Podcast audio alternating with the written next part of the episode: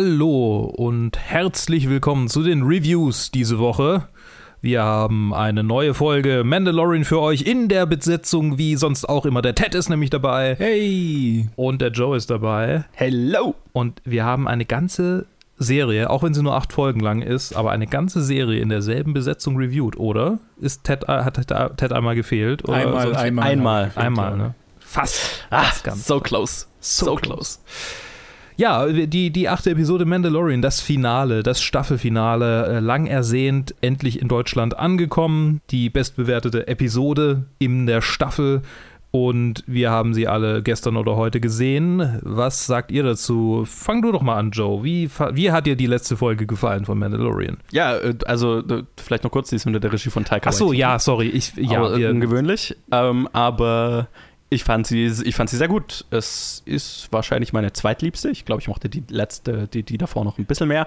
Aber was mir richtig gut gefällt, äh, jetzt an den letzten zwei Episoden, ist, dass, also habe ich ja in der letzten schon gesagt, dass dieses Episodenhaft so ein bisschen aus, aufgebrochen ist, dass die Welt aufgemacht wird, größer wird und ich bin finally hooked, was die Gesamtstory angeht. Ähm, ne, mit dem äh, neuen Villain, der jetzt hier äh, mit Giancarlo Esposito eingeführt wird. Also ich bin, ich, was mich am meisten gespannt macht auf die zweite Staffel, was hier in dieser Episode aufgebaut wird, ist äh, die Welt nach dem, also wie, wie das Ganze in die Gesamtstory reinpasst und eine eigene kleine Geschichte darin spinnen kann. Also das finde ich total spannend ähm, die Welt nach dem Imperium und was es damit alles auf sich hat, gerade mit dem äh, mit Giancarlo Espositos Charakter, äh, Charakter und was der von Baby Yoda will und so weiter.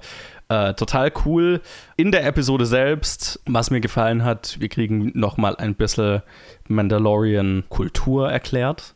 Wir kriegen weitaus mehr Backstory zum äh, unserem Mandalorian-Hauptcharakter. Wir lernen Dinge über ihn, von denen ich nicht gedacht hätte, dass wir sie lernen werden. Ich spoilere nicht was. Und das hat mir alles total gut gefallen. Es war, bis auf das Ende jetzt der letzten Episode, äh, eine, hatte diese Episode weitaus mehr emotionale Momente im Gegensatz zur ganzen restlichen Staffel, was, was mich äh, gefreut hat, weil ähm, ich fand die Serie bisher cool, aber so emotional gepackt hat sie mich nicht. Und jetzt die letzten zwei Episoden hatten tatsächlich für mich sehr emotionale Momente, was ich sehr schön fand. Und was natürlich einfach cool ist, also es gibt, gibt eine, ein, zwei sehr coole Actionsequenzen, gerade mit Taika Waititis Charakter. Und ja, ich mochte sie. Okay. Ted, was ist dein Fazit zu Mandalorian? Äh, erstmal zur gesamten, zur gesamten ersten Staffel. Ich fand sie super, hat eigentlich sehr viel Spaß ja. gemacht. Also als als das, was es ist, so eine Art Live-Action Saturday Morning Cartoon mit so ein bisschen ernster als Saturday ja, Morning ja, Cartoons. Ja, was, was mir sehr gefallen hat. Das ist das Lustige, weil ich, ähm, weil es halt so letzten sieben Episoden so war und hat, war für mich die Emotion, die jetzt in dieser Episode war, ein bisschen fehl am Platz oder so ein bisschen out of place und hat ein bisschen sich forciert angefühlt und ein bisschen kitschig sogar an, an Stellen, wo es so, you cannot go, you're gonna die. Und ich sag, oh, mhm. das, äh, das, das nicht, das Gefühl so fast schon fast, ah, okay, fast schon Character Breaking in ein paar Stellen, wo es halt, okay, der Mandalorian ist eigentlich nicht so, wie er gerade jetzt hier sich aufhält. Aber das waren ja so kleine Sachen. Das hat mich nicht wirklich gestört, so, so ein bisschen äh, weird. Aber im Großen und Ganzen ist es halt eine sehr coole Episode. Äh, passiert halt ein Haufen Shit, macht Spaß zuzuschauen und ich hätte nicht gedacht, dass sie das so lustig auflösen. Einfach wie es, so wie es war. Also das Ende ist dann schon ein bisschen zu perfekt, so wie es halt endet. Was halt mhm, schon mhm. so dieses, ah, okay, und auf zur nächsten Staffel. Ich will jetzt auch nicht spoilern, was mhm. alles passiert, aber es ist ein bisschen so, der Knoten wird ein bisschen zu schnell, zu einfach gelöst und die Charaktere und dann ist er irgendwie am Ende wieder, geht er seinen Weg und alle anderen gehen ihren Weg und dann so, ah, okay, ähm, cool, aber komisch. Mal schauen halt, wie es halt dann weitergeht in der nächsten, in der nächsten Staffel. Aber als Groß und Ganzen ist auch, ich glaube, die Episode auch ein Highlight mitunter, mit, weil es halt so viele einfach wieder coole Momente gab. Weil das ist eigentlich das, was ich von dieser, von dieser Serie will. Ich will da nicht irgendwie viel Kitsch oder Emotionen oder sonst was sein, aber ich will einfach nur eine coole Show anschauen für 30 Minuten. Witzig. Mich, mich hat tatsächlich, also ich kann es verstehen. Es hat sich für mich auch komisch angefühlt mit der Emo Emotionalität. Aber ich habe mir dann gedacht, vielleicht war das auch so ein bisschen intendiert und es ist ein, ist ein bisschen schief gelaufen. Es ist ja Western mäßig angelegt, die ganze Serie. Ist da eine Western-Serie? Und da ist ja auch häufig der Fall, dass es eigentlich einen emotionalen Kern gibt, bei dem der Hauptdarsteller sich gerade dadurch auszeichnet, lange keine, keinerlei Emotionalität zu zeigen, weil er der abgehärtete Typ ja. ist, der, der durch, allein durch den Westen reitet und, und sich von niemandem und nichts was sagen lässt äh, und dann auf irgendjemanden trifft, der beschützenswert ist und äh, dann quasi den weichen Kern zeigt, der in ihm steckt. Und es ist hier halt quasi noch ein zusätzliches Element drin, das, das uns so ein bisschen von ihm distanziert, weil er halt die ganze Zeit diese Maske trägt. Ja. Aber gleichzeitig gibt es natürlich auch einige Episoden, wo überhaupt nicht mal der Anklang davon ist, irgendwie, irgendwie in diese Richtung zu gehen. Aber ich glaube, so in den ersten zwei, in den ersten drei Episoden vielleicht ist schon so angelegt, er ist halt diese, diese harte Schale und äh, er entscheidet sich aber dafür, äh, dieses Kind zu beschützen. Und wir, wir verfolgen so ein bisschen seine, seine emotionale Reise. Und dann gibt es halt diese Filler-Episoden, die das überhaupt nicht aufgreifen, sondern so ihren eigenen mhm, Shit mhm. Die, die das auch ein bisschen derailen. Also so im Nachhinein auch so cool die, so cool ich die teilweise auch so von ihren thematischen Anklängen fand und so, ja, okay, es ist hier so der Alien, hier ist so der Predator und ja, ja, ich verstehe, verstehe. ähm, also so, so, so blöd war es irgendwie für, für das gesamte Storytelling. Äh, also in, mhm. in, Retrospektive muss ich sagen, äh, muss ich mich tatsächlich den ganzen negativen Reviews irgendwie anschließen. Die haben der Serie keinen Gefallen getan, diese Episoden. Aber ähm, ich fand fand's cool. Halt, man muss halt das eine oder das andere haben. Man kann halt nicht, you can't have the cake and eat it too, irgendwie auf diese Weise. Ja. Du kannst nicht, kannst nicht irgendwie so episodenhafte Abenteuer haben in einer in einer Show, die nur neun Episoden oder acht Episoden hat und gleichzeitig irgendwie eine overarching Story with einer Character Study, nicht Character Study, aber halt mit einem Charakter, der sich halt entwickelt es geht halt beides nicht. Das, halt das Episodenhafte basiert halt darauf, dass es halt der Status quo sich nur ein bisschen verändert, wenn überhaupt, ja. und man einfach nur Spaß an den Abenteuern hat und nicht irgendwie einem Charakter über vier Stunden folgt. Klar. Mhm. Aber ich frage dich, was, was, was hätte uns denn mehr gefallen? So, weil, weil ich kann mich äh, absolut äh, an die erste Episode oder die zweite Episode erinnern, als wir darüber gesprochen hatten, wie, wie angenehm das ist, dass es so episodenhaft ist, so ein richtiger Breath of Fresh Air und die Episoden sind auch so kurz und es ist gar nicht so schlimm, dass da so eine große Story erzählt wird. Und ich, ich muss sagen, in den letzten beiden Episoden jeweils haben wir gesagt, ja, Gott sei Dank äh, haben wir jetzt wieder irgendwie so eine so ein overarching Plot. Äh, plötzlich, äh, Gott sei Dank löst sich es wieder auf. Also, äh, keine Ahnung, hätte die Serie sich überhaupt bei uns so festgesetzt, wenn sie nicht doch diese Geschichte, diesen Kern gehabt hätte? Ja, also ich kann es ganz klar sagen. Also ich, also wenn ich mich entscheiden könnte, würde ich viel lieber die lange Geschichte über mehrere Episoden als diese episodenhafte haben wollen. Also mich hat das äh, episodenhafte das hat mir jetzt nicht irgendwie krass positiv, glaube ich, ist es jetzt nicht hängen geblieben in den ersten Episoden, sondern es hat mich halt einfach wenig gestört. Mhm. Und ähm, ich hatte halt in den Reviews davor immer gelesen, ah, es ist so ein bisschen nervig, episodenhaft erzählt. Und in den ersten paar Episoden habe ich mir halt gedacht, so nervig ist doch gar nicht, ist doch ganz nett. Und ähm, dann gab es halt drei Episoden, wo es nervig war. Deswegen so, ja, äh, die tun der Staffel keinen Gefallen, weil die, außer dass da neue Charaktere eingeführt werden, ähm, haben die Episoden halt keinen Mehrwert. Mhm. Weil ich fand, ich fand, äh, ich fand von den dreien halt nur eine wirklich richtig gut. Nämlich die, die Seven Samurai-Episode. Die anderen zwei, pff, ja, waren so, ja, take it or leave it. Ähm, waren ganz nett, aber halt auch nicht, auch nicht mehr.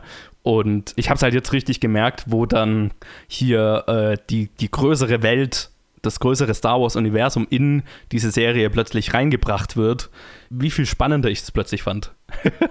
also ich habe mich richtig gefreut, als dann äh, äh, Giancarlo Espositos Charakter vorkam und Andeutungen auf, auf eine größere Welt und eine größere Geschichte, größere Ereignisse reinkamen, wie ich mich innerlich total gefreut habe und äh, das, das die Serie weiter spannender für mich gemacht hat jetzt. Mhm. So in den letzten zwei Episoden. Ja, deswegen, ich, ich gehe da total d'accord mit, mit so dem dem größeren Teil der, der, der, Kritik an, diesem, an dieser Serie. Ja, ich kann das absolut verstehen. Bei mir ist es eher ein bisschen anders. Also es war auf jeden Fall dem Gesamtkonstrukt der Staffel hat es nicht so gut getan im Retrospekt und so als Gesamtprodukt würde es mir würde es natürlich mich auch eher freuen, wenn es halt mehr was Kohärentes wäre und so von Abend nach Z geht in halt einer klassischen Linie und nicht irgendwie so episodenhaft wegfällt. Aber die Sache ist halt, die Episode hat mir aber auch so gut gefallen und ich habe einfach gemerkt, okay, ich, ich hätte einfach nur gerne diese Welt einfach so ein Saturday Morning Cartoon, der halt nicht den Ton von den Saturday Morning Cartoon hat. Er ist halt, er hat die Struktur, aber er ist ein bisschen reifer, ein bisschen ausgewogener, was halt die Thematik angeht und lässt sich halt auch Zeit. Also das hat mich schon, hat mich schon, äh, mir schon gefallen.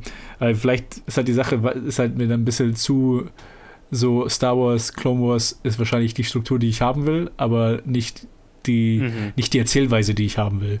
Und das ist die Sache. Mhm. Hm. Und die Struktur hat mir gefallen von den Episoden, aber halt ist halt, wie, wie er gesagt hat, es tut halt den ersten, das tut dem Anfang und dem Ende keinen Gefallen, wenn die Mitte nichts mit den Anfang und Ende zu tun haben, äh, zu tun hat. Aber wenn's, wenn die Show einfach so weitergegangen wäre, was vielleicht einfach irgendwie so kostentechnisch so, einfach mal 25 Episoden, eine Staffel, einfach nur jede Woche neues Adventure, das würde mir schon gefallen, aber ist halt einfach wahrscheinlich nicht wirklich realisierbar. Nee, ich meine, äh, aber den Cartoon-Aspekt, den du ansprichst, finde ich halt lustig, weil, weil das halt das geht mir total so und das sind die Elemente, die mir nicht gefallen an Mandalorian. Und da kommt, finde ich, total der Cartoon-Background, der, also gerade jetzt von Dave Filoni, der einfach ein, ein starkes Gewicht hinter dieser Serie ist und der halt äh, Clone Wars und Rebels, das waren halt so seine Babys, da kommt er her. Und ich finde, das merkt man halt Mandalorian an. Ja, absolut. Ich war überrascht, dass ich es so gemocht hatte und dass ich, dass es mir eigentlich gefallen hätte, aber so, es ist halt ein bisschen wie gesagt, man kann nicht beides machen. Man muss das eine oder das andere ja, machen. Ja, ja, genau. Und, und das eben, das sind die Elemente, die Aspekte von Mandalorian, die mir weniger gut gefallen. Auch einfach, weil ich, ich kann dieser Cartoon-Erzählweise jetzt nicht so viel abgewinnen. Also ich habe auch Clone Wars angefangen und dann, ich schaue immer noch ab und zu mal, wenn ich drüber stolper, mal eine Episode, aber so gehuckt hat es mich jetzt nie. Genau deswegen. Ja, und äh, es, selbst in diesen Episoden, also jetzt selbst auch in dieser Episode, ähm, ich, es gibt halt, es gibt ja noch relativ viel Action, ohne jetzt zu viel zu spoilern. Es gibt relativ viel Action in dieser Episode und äh, eine ganze Menge Stormtrooper sterben. Und ich fand es schon fast cartoonhaft, wie mit, mit der Action in dieser Episode umgegangen wird, weil es halt so, okay, die, die, Action ist nur da, weil wir einen bestimmten Charakter, Charakter in Action sehen wollen und es ist fast schon cartoonig wie leicht die Serie mit dem Tod von hunderten Stormtroopern umgeht. Was, was ich, ja, ich meine, das machen die Filme auch, aber ich fand es hier, hat mich, fand ich, fand ich es noch offensichtlicher. Und bin mir nicht sicher, ob es mich stört. Ja, es, ist, es macht halt, es macht die Action so ein bisschen hohl. Aber naja. Also, ich kann, ich bin, ich weiß nicht, was ich denken soll, außer dass ich die letzte Episode gut fand. mein, mein, ja, so, keine Ahnung. Okay. Ich, ich glaube, dieses serialisierte Storytelling, also die große, die große Story, hat was für sich. Und das ist es eigentlich, das ist die Welt, in der wir leben, serienmäßig. Und manchmal wünsche ich mir die alte Welt zurück. Und insofern war es für mich tatsächlich ein Breath of Fresh Air, so die ersten paar Episoden zu sehen und zu wissen, okay, ich muss mich jetzt nicht auf eine riesige Story einstellen, sondern es bleibt sehr überschaubar. Ähm, es sind wenige Charaktere, ich muss nicht irgendwie äh, die, voll dabei bleiben, sondern ich kann diese Episode als eigenes Ding sehen. Das war schon manchmal angenehm. Und gleichzeitig habe ich mich trotzdem irgendwie gefreut, dass es wieder, dass es wieder zu einer großen Story wird. Also tatsächlich hat dieses, konnte ich den, den Kuchen essen. Aber jetzt hast du ihn halt nicht mehr. Ja, ich, ich habe die Hälfte, würde ich sagen. Die eine Hälfte habe ich noch hier liegen und ich warte darauf, sie dann zu essen, wenn die zweite Staffel rauskommt. Und mein Gott, äh, wie effortless ich gerade diese Analogie einfach zerstört habe. Äh, Großartig. Schickt mir eure, äh, eure Fanpost an, äh, meine PO-Box. äh, ja, also ich, ich, ich fand so alles in allem enjoyable. Es ist ich habe schon bei der letzten Episode gesagt, ich werde jetzt nicht die ganze Woche darauf hinfiebern, dass die letzte Episode rauskommt. Ja. Und so geht es mir jetzt auch mit dem Ende dieser Staffel. Es ist mhm. ein Cliffhanger, klar, aber gleichzeitig ähm, werde ich jetzt nicht irgendwie ewig darauf hinfiebern, dass jetzt die nächste Staffel rauskommt, sondern ich werde mich freuen, wenn sie rauskommt. Ich werde sie angucken, wir werden sie hier besprechen und das soll es dann auch gewesen sein. Ja, ja. absolut. Ja. ja, so geht es mir auch. Also ich, ich, ich, ich, ich finde es cool, dass es weitergeht. Es ist jetzt nicht, ich bin jetzt nicht gehypt dafür so, ne? Ich, ich, bin, ich bin gespannt, so einfach als, als, als, als Star Wars-Fan, der immer so ein bisschen angepisst ist vom Star Wars, von Star Wars und dem Star Wars-Fandom selbst. Ähm, Welcher ist ich, das nicht? Ja, ja, ich meine, es ist fast schon ein Klischee, ne? Aber finde ich es gerade cool, dass ich einfach was Star Warsiges einfach gerade cool finden kann und da jetzt nicht irgendwie emotional mega dran gebunden sein will und muss und Ne, es ist einfach, es ist einfach äh, cooler Star Wars Content, auf den ich jetzt gespannt sein kann. Aber wo ich jetzt nicht so mega emotional Ja, ja. investiert bin. Das Emotionale war am Ende. Letztes Jahr, Ende letztes Jahres, letzten Jahres, das war einfach, das war dann der Bruch. Ja, ja, Rise of Skywalker hat mich letzt, hat, hat mein Fandom letztendlich gebrochen, Genau. so, ne? Das war einfach nur so, it's, now I don't care anymore. So irgendwie so, ja, okay. Genau, also na, na, nach, nach Last Jedi, wo, halt- wo halt alles so mega toxisch nur noch wurde, war es schon so, okay, ich habe ich hab keinen Bock mehr mit Star Wars irgendwas zu tun zu haben und Rise of Skywalker war dann so, okay, I'm done. Okay. Und jetzt äh, Mandalorian ist so, ach ja, cool. Ähm, so eine kleine Sache. da gab es ja mal Dinge drin, die ich mal mochte, so. Genau. und die kann ich jetzt wieder, kann ich jetzt wieder feiern, so ein bisschen. So viel mein, äh, Ja. mein Fazit Ja. zu, zu, zum Mandalorian und dem Star Wars Fandom generell. Kann ich unterschreiben, ja. Cool. Dann würde ich sagen, äh, lasst uns wissen, wie ihr Mandalorian fandet und äh, Mhm. ich äh, leite über zur nächsten Review. Woohoo. Trenner. Tschüss, Ted. Bye, bye. Tschüss, Ted. Ach, stimmt, ja, genau. So, und da bin ich wieder und der Joe ist auch so im Hintergrund. Äh, Ich äh, verhalte mich ruhig und äh, höre äh, gespannt zu. Ja, du kannst hin und wieder mal äh, zustimmen. Mhm, ah, hm, oh, interessant. Mm, ja, mhm, So genau, ich dann nachher bei deiner Review. Wir haben jetzt nämlich Yes. zwei Filme hintereinander, äh, zu denen je, wir jeweils nur einer was zu sagen haben, weil wir die jeweils nur ein. Je, einer von uns hat einen von diesen Filmen jeweils gesehen und ich rede jetzt über Syntoya Brown, Murder to Mercy, The Syntoya Brown Story. Äh, ich habe gerade beide Titel miteinander verwurstet. Der deutsche Titel Schön. ist nämlich Syntoya Brown, die Geschichte einer begnadigten Mörderin. Es ist ein Netflix-Movie, äh, zumindest wurde er mal irgendwie kurz als Netflix-Film beworben, irgendwo, irgendwie. Es gab Verwirrung, aber es ist eine Dokument äh, ein Dokumentarfilm. also es stand irgendwo ein ein Netflix-Film, aber es ist ein Dokumentarfilm. Und Okay. Hm. es geht um die wahre Geschichte, da Dokumentarfilm, von Cyntoia Brown, ein, eine Frau, die äh, mit 16 Jahren des Mordes verurteilt wurde in, lass mich nicht lügen, war es in Oklahoma? Ich, ich weiß selber nicht mehr. Ich habe die Review spät gestern Nacht noch angeguckt, weil ich dachte, äh, die Review, mein Gott. Ich habe die Dokumentation spät gestern Nacht noch angeguckt. Genau, Kentucky war es, Kentucky. Hm. Ähm, und es war auch eher so nebenher, während ich was für, für äh, Pen and Paper geschrieben habe, äh, aber, aber ich konnte schon so drauf achten und äh, habe auch die Geschichte so mitgekriegt. Es äh, traf sie, also es, es spielte sich quasi folgendes ab: äh, Sie war 16 Jahre alt, sie hatte sich prostituiert. Zu dieser Zeit, sie hatte sich davor auch schon prostituiert, äh, hat äh, Crack konsumiert und ist dann letztendlich bei einem Mann gelandet, der ihr Angst gemacht hat und sie hat sich zu der Zeit in einem leicht psychotischen Zustand befunden. Sie leidet auch an äh, fötalem Alkoholsyndrom und hat dann äh, eine Waffe genommen und den Mann, also nicht eine Waffe, sie hat ihn erstochen, erschossen, nee, sie hat ihn erschossen. Sie hat einen, eine Schusswaffe genommen, hat ihn erschossen und es wurde ihr als hinterlistiger Mord angerechnet, da es ein Real Estate Agent war, der auch einiges an Kohle hatte. Und ich glaube, er war auch weiß. Ich bin mir nicht sicher. Sie selbst ist auf jeden Fall, also sie hat eine, eine, eine weiße Mutter, die allerdings halt äh, alkoholabhängig ist und ist so, also ich würde sagen so, äh, halt irgendwo so, so, so, so, so durch den Melting Pot durch, dass man irgendwie sagen kann, okay, das ist halt, sie ist halt Amerikanerin. Also äh, der Film geht Mhm. auch nicht irgendwie auf irgendwelche Rassen, äh, äh, geschichtlichen Dinge heraus, so von wegen, ja, ähm, die, die, die schwarze Minderheit, sondern da geht es einfach so generell um die, um die, die Minderheit der Menschen, die einfach mit wenigen Privilegien auf die Welt kommen, dadurch, dass sie einfach schon wahnsinnig viel Belastung mitnehmen, da, äh, durch die Umstände, in denen sie aufwachsen, durch die Umstände ihrer Geburt.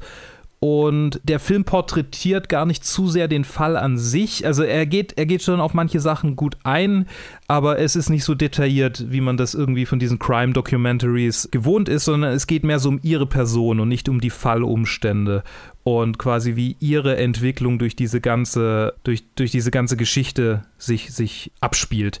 Denn es gibt quasi, es gab, es gab einfach eine Reihe von Appeals und Gegenappeals, äh, weil sie ja wirklich dann lebend zu lebenslänglicher Haft verurteilt wurde, weil das erste Gericht quasi klar entschieden hat, es sei äh, hinterlistiger Mord.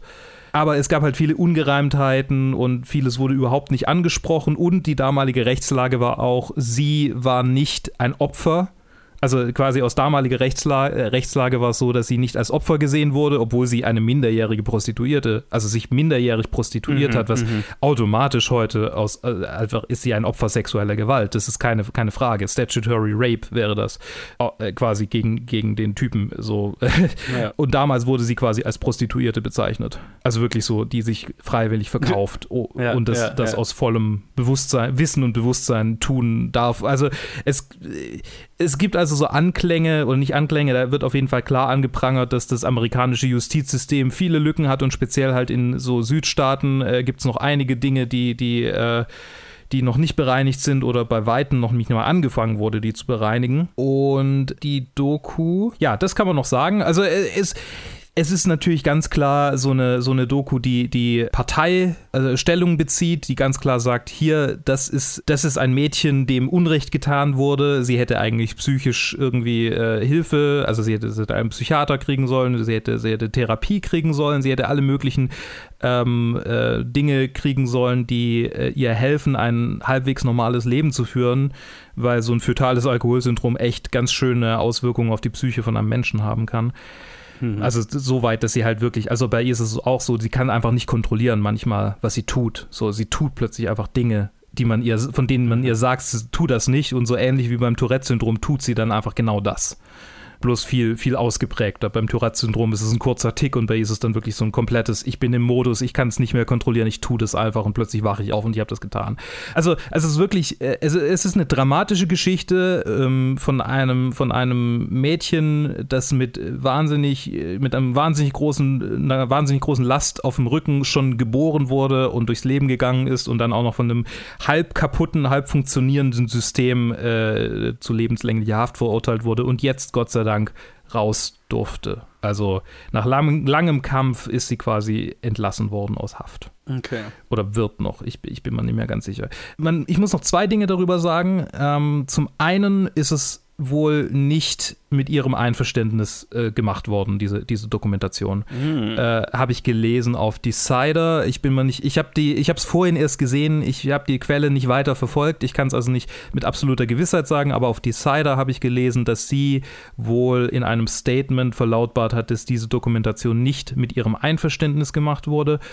Und dann gab es noch ein paar Momente, die für mich ein bisschen iffy waren, weil die Dokumentation so, so Anklänge hatte von wegen, ja, ähm, dieses Kind hätte man sowieso nicht zur Welt kommen lassen dürfen. So, also das, das Mhm. hätte abgetrieben werden sollen, weil die Mutter hat ja irgendwie Alkohol äh, missbraucht während der Schwangerschaft und das ist ja, ne, also ein solches Kind hätte man lieber abtreiben sollen, als es zur Welt kommen lassen. Auf der anderen Seite steht aber, sie ist durch die Hilfe, die sie jetzt tatsächlich in Haft bekommt, weil da halt Psychiater, Psychologinnen, wie auch immer vor, vor Ort sind und Lehrer, äh, die, die gut ausgebildet sind und die sich viel Zeit für sie nehmen, durch diese ganzen Ressourcen, die man ihr zur Verfügung stellt, paradoxerweise, hat sie jetzt zwei Degrees. Okay. ne, also es ist, es ist sehr wohl, sie ist sehr wohl in der Lage, diese, diese Hürde, die äh, das darstellt, zu überwinden. Und Mhm. ähm, es gibt Momente, wo, du die, wo die Dokumentation das sehr ähm, einfühlsam eigentlich darstellt. Also wo irgendwie der, der, Psycho äh, der, der Typ, der sie untersucht hat, ich glaube, es war ein, ein Neurologe, gesagt hat, sie hat einen solchen Hirnschaden, dass sie eigentlich kein funktionierender Erwachsener in dem Sinne ist. Ähm, also in sehr klinischen, analytischen äh, äh, Worten, aber trotzdem halt so diese Tiefe der Dinge, die er sagt, merkt man halt einfach und die Kamera äh, äh, zeigt halt ihr Gesicht, wie sie einfach zusammenbricht, obwohl er eigentlich das Beste für sie will. Ne? Aber, aber einfach diese Dinge, die da über sie gesagt werden, sie einfach so sehr treffen und, und man dann auch quasi hört, was sie trotzdem alles geschafft hat, ob, trotz dieser Hürde. Und auf der anderen Seite kommen sie dann mit so einer Sache ums Eck. Also es ist ein bisschen ein Mixed Bag. Ich glaube, es ist, es ist nicht die beste Crime-Doku auf Netflix und ich muss auch meine initiale äh, Review vermutlich auch noch ein bisschen anpassen, weil jetzt nur mit den Dingen, die ich da, danach darüber gehört habe, finde ich es nicht mehr ganz so gut. Also es gibt wesentlich bessere Crime-Dokus und es ist auch weniger eine Crime-Doku in dem Sinne, sondern es geht ja mehr so um die Rehabilitation, um, um diesen Prozess bis dahin. Ja, also es ist ein Mixed Bag. Ich würde es jetzt nicht vollumfänglich empfehlen. Gibt es bestimmt bessere Sachen auf, auf Netflix, die man da in die Richtung angucken kann. Aber gleichzeitig, also es, es, ist eine, es ist eine interessante Geschichte, von der ich vorher noch nichts gehört hatte. Das kann man positiv drüber sagen. Und okay. sie machen häufig einen guten Job, es einigermaßen einfühlsam darzustellen, was, was ihre Perspektive dieser ganzen Sache ist. Und das ist schon was Uniques, was so auch bei Crime-Dokus manchmal zu kurz kommt, so die Perspektive des Justizopfers, derjenigen, die klar irgendwie, der, der klar Unrecht getan wurde, das das ist schon immer eine interessante Geschichte, die auch fesseln kann. Total. So viel zu Syntoya Brown, Murder to Mercy. Und dann machen wir weiter mit Joes Review. Hui, nach dem Trenner. Nach dem Trenner. Jo, und äh, ich bin jetzt dran und Luke äh, äh sagt mhm. immer mal äh, interessiert. Mhm. Mhm. mhm. und äh, das tut er, während ich über die Willowbees rede. Ein neuer Netflix-Animationsfilm. Ich finde es witzig, dass wir inzwischen eigentlich so der Netflix-Podcast geworden sind. Ja, es ist halt, die machen so viele Eigenproduktionen. Und ja, und halt Amazon und Co. halt bringen lang nicht so viel Eigenproduktion raus. Ja. Also ich schaue jede Woche so, äh, was auf den ganzen Streamingdiensten rauskommt und bei Amazon und anderen ist es halt immer so lauter eingekaufte Sachen und äh, wirklich neuen Original Content. Jede Woche gibt es halt nur auf Netflix und dann halt auf Amazon hier und da mal und gut, Disney mit The Mandalorian sowieso. Naja, anyway, äh, Netflix hat einen neuen äh, Animationsfilm rausgebracht, äh, The Willow Bees unter der Regie von Chris Pern. Jetzt muss ich gerade schauen, was der Gute sonst so gemacht hat. Äh, Cloudy with a Chance of Meatballs 2 äh, hat er davor gemacht. Ich weiß nicht, wie der auf Deutsch hieß. Ich glaube, wolkig mit Aussicht auf Fleischbällchen war es. Ja, genau. Ich glaube, das war eine wörtliche Übersetzung. Ja. Ja, also den zweiten Teil. Den ersten Teil hatten ja, glaube ich, die Lego-Movie-Leute gemacht, aber darum geht's nicht. Ähm, es geht um die Willoughbys, ein Original. Ich glaube, der basiert auf nichts, was ja immer mal wieder ungewöhnlich ist. Ähm, es geht um eine Familie oder vor allem halt um äh, die Kinder der Familie. Gesprochen, äh, ich, ah, der Sohn wird von Will Forte gesprochen. Ich, äh, ah ja, genau, Alicia Cara spielt die äh, Tochter. Und äh, dann gibt es noch äh, zwei creepy Zwillinge. Äh, das sind die Kinder der Familie Willoughby und wir erfahren ganz am Anfang des Films, die Willoughbys sind eine lange, traditionsreiche Familie, die sich dadurch auszeichnet, dass alle Mitglieder der Familie dicke, buschige Schnauz, Schnauzbärte haben. Und äh, das ist quasi so das Markenzeichen dieser Familie. Alle großen Mitglieder der Familie in der Geschichte der Menschheit hatten alle einen dicken, roten Schnauzer. Sogar die Frauen. Und ähm, jetzt äh, sind wir bei einer Generation angekommen, bei dem Vater die, der, der, dieser Kinder, der dann nur, bei dem der Schnauzer nur noch so ein kleines, verkümmertes Bärtchen übrig geblieben ist. Und ähm, die Eltern dieser Kinder sind so ungefähr die schlimmsten Eltern, die man sich vorstellen kann. Das ist auch das Thema des Films.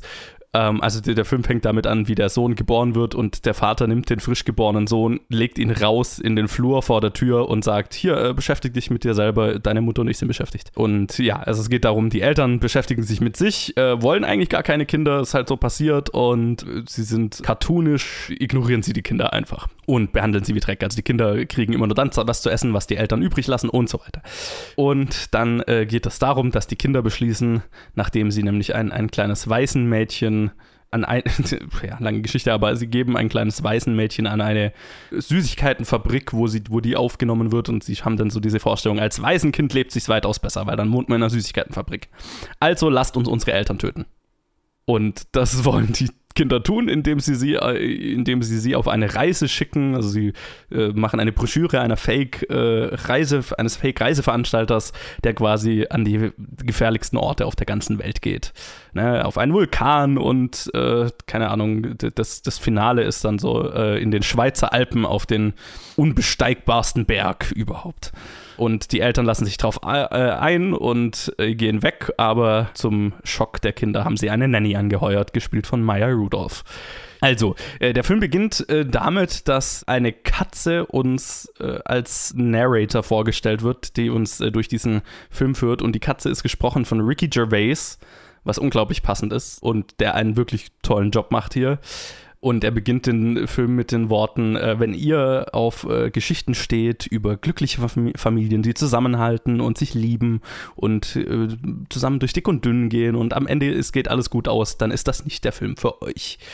Und ähm, das ist, was ich an dem Film mochte. Es ist ein Animationsfilm, der sich definitiv an Kinder richtet, aber im Gegensatz zu den meisten Animationsfilmen, die so rauskommen, mit einem eher zynischen Weltbild und einem eher düster humoristischen Ansatz. Ähm, ich habe mich so erinnert gefühlt an sowas wie die Adams Family oder auch äh, so Coraline, so die Leica-Animationsfilme, die ja auch sich immer trauen, Kindern etwas, ein bisschen was, ein bisschen mehr zuzumuten. Und ähm, ich glaube, es wäre schon so ein Film äh, gewesen, den ich als Ki Kind faszinierend gefunden hätte, aber auch so ein bisschen Angst davor gehabt hätte. Und äh, der Ansatz hat mir Spaß gemacht. Also mir, ich, ich mochte den Humor an vielen Stellen des Films. Und, und mag es, dass gerade jetzt Netflix ja einfach so sowas rausbringt, äh, was heutzutage, glaube ich, so ein bisschen ungewöhnlich ist in der Animationsfilmlandschaft. Ähm, wo der Film aber halt nicht äh, von wegkommt, ist dann, dass er super hyper frenetisch gemacht ist. Hat mich da so ein bisschen erinnert gefühlt an viele der äh, Illumination-Filme, die so die Minions gemacht haben und sowas, wo halt alles so laut und äh, over the top ist. Und das ist so laut, bunt und over the top. Und das ist ja so eine Art von Animationsfilm, auf die ich so gar nicht stehe. Und deswegen bin ich so ein bisschen hin und her gerissen, was diesen Film angeht. Was mir eben äh, gut gefallen hat, ist eben dieser, dieser düstere Humoransatz. Und ähm, da gab es sehr schöne Elemente, wie jetzt die Katze von Ricky Gervais oder die zwei creepy Zwillinge, die, hm. die Teil dieser Kinder sind, die halt äh, wie so zwei Roboter immer, immer dasselbe sagen und so eine ganz creepy Stimme haben, über die musste ich mehrmals lachen. Und äh, auch so diesen, den generellen, An also den, den generellen Ansatz dieser Familie. und wie, wie äh, casually der Film halt mit, mit der krassen Kindesmisshandlung umgeht, die diese Kinder erfahren. ähm, Finde ich, find ich spannend, dass es gemacht wird und, und, und schön und erfrischend. Und ähm, es ist jetzt nicht, es der Film zeigt jetzt nicht irgendwas Fieses oder so, aber allein, dass halt in einem Kinderfilm äh, dieses Konzept vorkommt, dass diese Kinder halt krass misshandelt werden von ihren Eltern und äh, dann beschließen, ja, äh, die beste Lösung ist, wenn wir unsere Eltern töten. So, äh, cool. Das ist ein anderer Ansatz, spannend. Ja, das klingt schon krass irgendwie und das erinnert mich so ein bisschen, es gab ja diese Welle von, von so, also du hast vorhin Coraline er, erwähnt, da gab es ja schon so eine, so, eine, so eine mittelkleine Welle von solchen Animationsfilmen, die sich mit krassen Themen auseinandergesetzt haben. Ja, auch sowas wie Nightmare Before Christmas genau. fällt da, finde ich, auch so ein bisschen rein, also ja. wo, wo halt eher düstere Sachen wie Tod und ja, in Nightmare Before Christmas halt Leichen. Corpse Bride. Halt so eine, ja, genau, Corpse Bride. So die ganze Tim Burton, der, der frühe Tim Burton-Ansatz. Ja. Ja, ja, total. Und genau, in, in diese Kerbe schlägt der Film schon auch er ist halt dann nicht so, also was mir halt an dieser Riege von Filmen, den anderen, die wir jetzt gerade genannt haben, besser gefällt, ist, dass der dann halt auch stilistisch sehr cool in diese Richtung geht. Stilistisch hat der mich jetzt hier eher eben an diese Illumination-Filme erinnert und da bin ich eben nicht so ein Fan davon. Mhm. Deswegen bin ich da jetzt bei dem eher so. Ich, ich glaube, ich kann ihn insofern empfehlen, dass er schon so ein erfrischender, ein, ein, frischer Wind in dieser, in dieser heutigen Animationslandschaft ist. Und natürlich am Ende, sie bringen, also jetzt für besorgte Eltern, die vielleicht zuhören, es geht am Ende nicht darum, dass diese Kinder ihre, die Mörder ihre Eltern sind, aber die, die Endmessage des Films ist, dass die, die Familie, die man sich aussuchen kann, nicht und, und die vielleicht richtig für ihn ist, nicht unbedingt die Bluts, also die eigene Familie sein muss, die Blutsverwandtschaft sozusagen. Ne? Mhm. Es, hat, es hat eine positive Message am Ende und es, es, es geht positiv aus und so weiter. Und das ist schön. Aber es ist halt, es ist halt ein anderer Ansatz, ein erfrischender Ansatz und äh, das mochte ich. Stilistisch hätte hätt, hätt ich mir gewünscht, dass da ein bisschen mutiger mit umgegangen wäre und aus diesem, aus diesem makabren Ansatz noch ein bisschen mehr gemacht worden wäre dann hätte er mir, glaube ich, noch besser gefallen. So ist es halt ein, ein, ein netter, frischer Wind im Animationsfilm, in der Animationsfilmwelt, aber wenn man jetzt nicht der große Animationsfan ist, kann ich jetzt nicht sagen, den Film muss man gesehen haben, so, ne? Ähm, deswegen ein netter Film, auch gerade von der, von der Voice-Cast-Besetzung gut besetzt, äh, äh, hat Spaß gemacht, aber aus dem Konzept leider nicht so viel rausgeholt, wie ich es mir vielleicht gewünscht hätte. So. So viel zu diesem Film. Und dann würde ich sagen, spielen wir einen Trenner und reden über noch einen. Jawohl. Und da sind wir wieder mit der letzten Review und es ist sehr spannend, dass Joe gerade Fox News erwähnt hat auf Mike. Äh, wir reden über All Day and a Night, ein neuer Film auf Netflix, wie soll es gerade auch anders sein, von Joe Robert Cole. Äh, woher kennt man den? Äh, vor, genau, stimmt, der war einer der Writer von Black Panther. Right, aber ja. soweit Regie hat er nur bei Amber Lake vorher geführt ein Film, von dem ich noch nie was gehört habe. Ich auch nicht. Und es geht um Ashton Sanders Charakter Jacor Abram Lincoln, ein junger Mann, der in, äh, im Ghetto aufwächst. In welcher Stadt war es? Maryland? Uh, Irgendwo? Nee. In Maryland, im Staat Maryland. Oh, Oakland da? oder sowas? Äh, Oakland. Ich wusste doch irgendwas mit Land. Äh, in Oakland aufwächst und äh, in der dortigen Gangkultur recht bald äh, herausfindet, dass man äh, ja, sich behaupten muss gegen, äh, gegen Menschen und Gewalt ausüben muss, um aus, äh, äh, sein Auskommen zu finden und leben zu können. Und letztendlich kommt er dann für einen geplanten und durchgeführten Doppelmord ins Gefängnis und trifft dort auf einen etwas älteren, der äh, Mann, äh, nee, halt, ist, äh, warte mal, ist es sein, Das ist dein Vater. ist sein Vater, genau. Ich das habe ich auch lange nicht dachte, kapiert. ich Ja. wär, ich dachte kurz, es wären zwei unterschiedliche Leute, aber dann habe ich realisiert, es ist sein Vater und jetzt war ich mir gerade selber nicht mehr sicher. Es ist sein Vater, ja. Trifft dort dann auf seinen Vater, der halt auch schon irgendwie äh, schon ewig im Knast sitzt und ähm, fängt an, sich mit den Dingen auseinanderzusetzen, die, die er getan hat. Aber letztendlich ist es so ein bisschen eine, eine, eine Darstellung von sich wiederholender Gewalt in Erziehung und im Leben von Menschen, die im Ghetto aufwachsen. yes. Joe, wie hat dir der Film Ja. gefallen? Keine Ahnung, bei so, bei so, so dramatischen, krassen Filmen äh, ist, finde ich, das fast immer ein bisschen unangebracht, die Frage. Ja, also du hast ja gerade schon gesagt, was so diese Kernaussage des Films ist, so dieses Thema, mit der er sich beschäftigt, beschäftigt ist dieser nie enden wollende Teufelskreis, in dem sich Leute in den USA, die in so, unter solchen Umständen aufwachsen, befinden, so die Perspektivlosigkeit und dann das Abrutschen in Kriminalität und dann aus dem Strafsystem in den USA rauskommen, äh, mit noch weniger Perspektive präsentiert zu werden und dann unweigerlich wieder in Kriminalität abzurutschen und das eben an die nächste Generation weiterzugeben und so weiter. Ja, das ist der Inhalt dieses Films. Das macht der auch für dich sehr schön und sehr drastisch in vielen Momenten klar. Was mich stark gestört hat, ist halt, dass der Film dir diesen Inhalt sehr schnell erklärt hat und dann aber immer noch zwei Stunden lang ist. Und ich finde, er dann in diesem Ausgangsstatement nicht mehr viel mehr Message und viel mehr Tiefgang findet über diese zwei Stunden und dadurch halt leider seine, seine, äh, seine Länge nicht so wirklich rechtfertigen kann, meiner Meinung nach. Es ist ein heavy Film, wie man ihn über solche Themen schon öfters gesehen hat. Er ist, er ist gut gemacht, er ist wahnsinnig gut gespielt. Ich mochte Jeffrey Wright zum Beispiel. Also Ashton Sanders und Jeffrey Wright so als das Vater-Sohn-Duo, äh, zwei Seiten derselben Medaille und so weiter.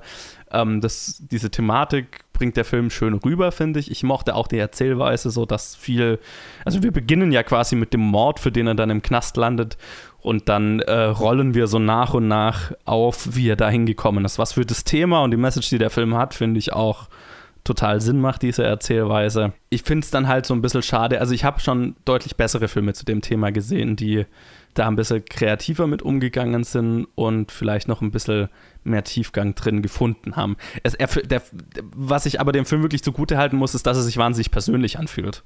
Also ich habe das Gefühl, da ist ein Filmemacher dahinter, der wirklich eine ihm sehr wichtige Geschichte erzählt. Und das kommt schon rüber. Ich hätte mir halt so ein bisschen mehr, mehr daraus gewünscht dann am Ende. Wie ging es denn dir damit? Ja, ich fand ihn ziemlich durchschnittlich tatsächlich und äh, die, die, die drastische Gewaltdarstellung, die war manchmal fast ein bisschen exploitative, aber gleichzeitig halt auch irgendwie, glaube ich, notwendig, um so die tatsächlich auch drastische Realität darzustellen, die ich natürlich mit keiner Mhm. Unze irgendwie in meinem echt in meinem eigenen Leben jemals erlebt habe. Deshalb kann ich es auch nicht so Nee. wahnsinnig gut beurteilen. Aber ähm, was mir tatsächlich den Film am meisten schmackhaft gemacht hat, war die wahnsinnig gute Stimme von Ashton Sanders.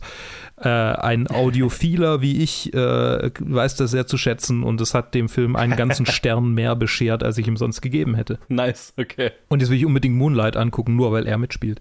Der allein von seinem ja. Coverart irg äh, her irgendwie schon weitaus besser und interessanter aussieht. Ist, ist, ist ein besserer Film auf jeden Fall. ähm, ja, was kann ich noch dazu sagen? Ich habe im Prinzip alles, was ich am Anfang gesagt habe, so dieses Matter of Fact, ja, das ist das, was der Film macht. Ich, dem kann ich fast nicht mehr hinzufügen. Es ist alles so wahnsinnig Matter of Fact, da ist irgendwie kaum stilistische Freiheit drin, sondern es ist schon fast so ein, so ein, so wie, wie bei, bei einer Dokumentation, wenn die, äh, wenn Szenen nachgespielt sind, daraus ein ganzer Film. So. Mhm. Es gibt wenig, also äh, das Einzige, was irgendwie noch so stilistisch interessant ist, ist so diese, der Umgang mit, mit äh, Hip-Hop äh, und, und seinem, seinem eigenen Drang dazu, Rap-Musiker zu werden. Das ist noch so das, wo der Film irgendwie manchmal noch so Film, für mich irgendwie so Filmgefühl erzeugt, aber sonst ist es eigentlich echt so, jo, wir verfolgen einfach das Leben von diesen Menschen. Ja. Das war's. Das, das, ist, ja. das ist die Prämisse, das ist der Film. Und ja. ähm, das, das hat schon so sein, ich meine, das hat natürlich auch wieder an sich wieder einen stilistischen Grund, nämlich, nämlich das so, so erlebbar und äh, nahbar wie möglich zu machen. Aber bei mir hat es fast manchmal den aversen Effekt, dass ich mich ein bisschen abgegrenzt habe und irgendwann gedacht habe, ja, okay, jetzt äh, ist es aber schon alles ein bisschen sehr diese Geschichte und das war's. So, da, da, da, da fehlt mir irgendwie dann noch so ein bisschen zweiter. Ein, ein, äh, mir fehlt so ein bisschen der Wendepunkt. So, es gab keinen, es gab so ein, zwei Punkte, die sich angefühlt haben, wie jetzt kommt der Wendepunkt, so jetzt kümmert er sich um sein Kind, aber gleichzeitig gibt es dann halt auch wieder so diesen Shank-Fight direkt danach. Mhm. Und ich, ich bin mir nicht so richtig sicher, was ich jetzt irgendwie danach davon halten soll. So, was der Film mir für eine Message gegeben hat, außer die Message des äh, der Gewaltspirale, die sich immer weiter spiralt. Ja, das, also das Problem, das ich halt sehe, ist, dass, dass er dir diese Message literally vorliest am Anfang des genau, Films. Genau, genau. Also der, der Film sagt ja am Anfang, ja, das ist unsere Welt äh, und das ist diese Spirale, in der wir uns befinden. Und dann verbringt der Film halt den Rest des Films damit, das immer wieder zu erzählen. Ja. Und da kommt halt nichts Neues dazu, kein neuer Gedanke und dann ist halt so ein bisschen, ja, okay. Da habe ich verstanden. Insofern ist es so ein bisschen wie Gangster-Rap eigentlich auch, so der Film an sich. okay. Ja, ich meine, also, ja, ich, und ich finde es halt so schade, weil es ist ja ein, ein, wichtiges Thema und ein spannendes Thema und ich finde, es gibt halt Filme, die das weitaus effektiver umsetzen. Also, mir kam so halt, während ich es geschaut habe, so The Hate You Give ein von vor zwei Jahren, glaube ich, der das auch, plakative auch umsetzt und man mag dem Film vielleicht unterstellen, dass er unrealistisch in manchen Aspekten ist, aber ich fand halt, der hat es weitaus emotionaler, stilsicherer und dadurch effektiver rübergebracht. Und so war es halt hier ein, ein, ein, ein hartes, gut gespieltes Drama, aber jetzt ohne einen wirklich in Erinnerung bleibenden Moment letztendlich. Ne? Ja, dem, das, das, das ist ein gutes Fazit. Das ist ein gutes Fazit. Da brauche ich nichts mehr groß dazu sagen. Oder hast du noch irgendwas sonst zu filmen? Nö, das wäre das wär mein Fazit zu ja. diesem Film. Alles klar, cool. Dann, äh, ja, das, äh, dem, dem, dem, kann ich nichts mehr hinzufügen. Ich freue mich, dass wir irgendwie die Reviews immer so, so, so gut hinkriegen mit so vielen Sachen, die wir, die wir dann doch noch angucken können. Äh, aber ich habe ein bisschen Angst, dass es so eintönig wird mit Netflix-Zeug. Deshalb schreibt uns doch, äh, wie euch unsere Review-Episode gefallen hat. Äh, wie geht's euch? Äh, wie hat euch All Day in the Night gefallen oder Mandalorian oder was auch immer wir sonst so alles hier reviewed haben? ähm, könnt uns gern schreiben auf Facebook, Twitter oder Instagram oder an planetfilmgeek at gmail.com. Ich sag danke, Joe, für, äh, dafür, dass du da bist. Einfach danke. Ja, das, ich, ich, gebe äh, den Dank zurück. Und danke, dass ihr da seid. Und wir hören uns bei den nächsten Reviews oder bei was auch immer am Donnerstag rauskommt. Bis dann. Bis dann.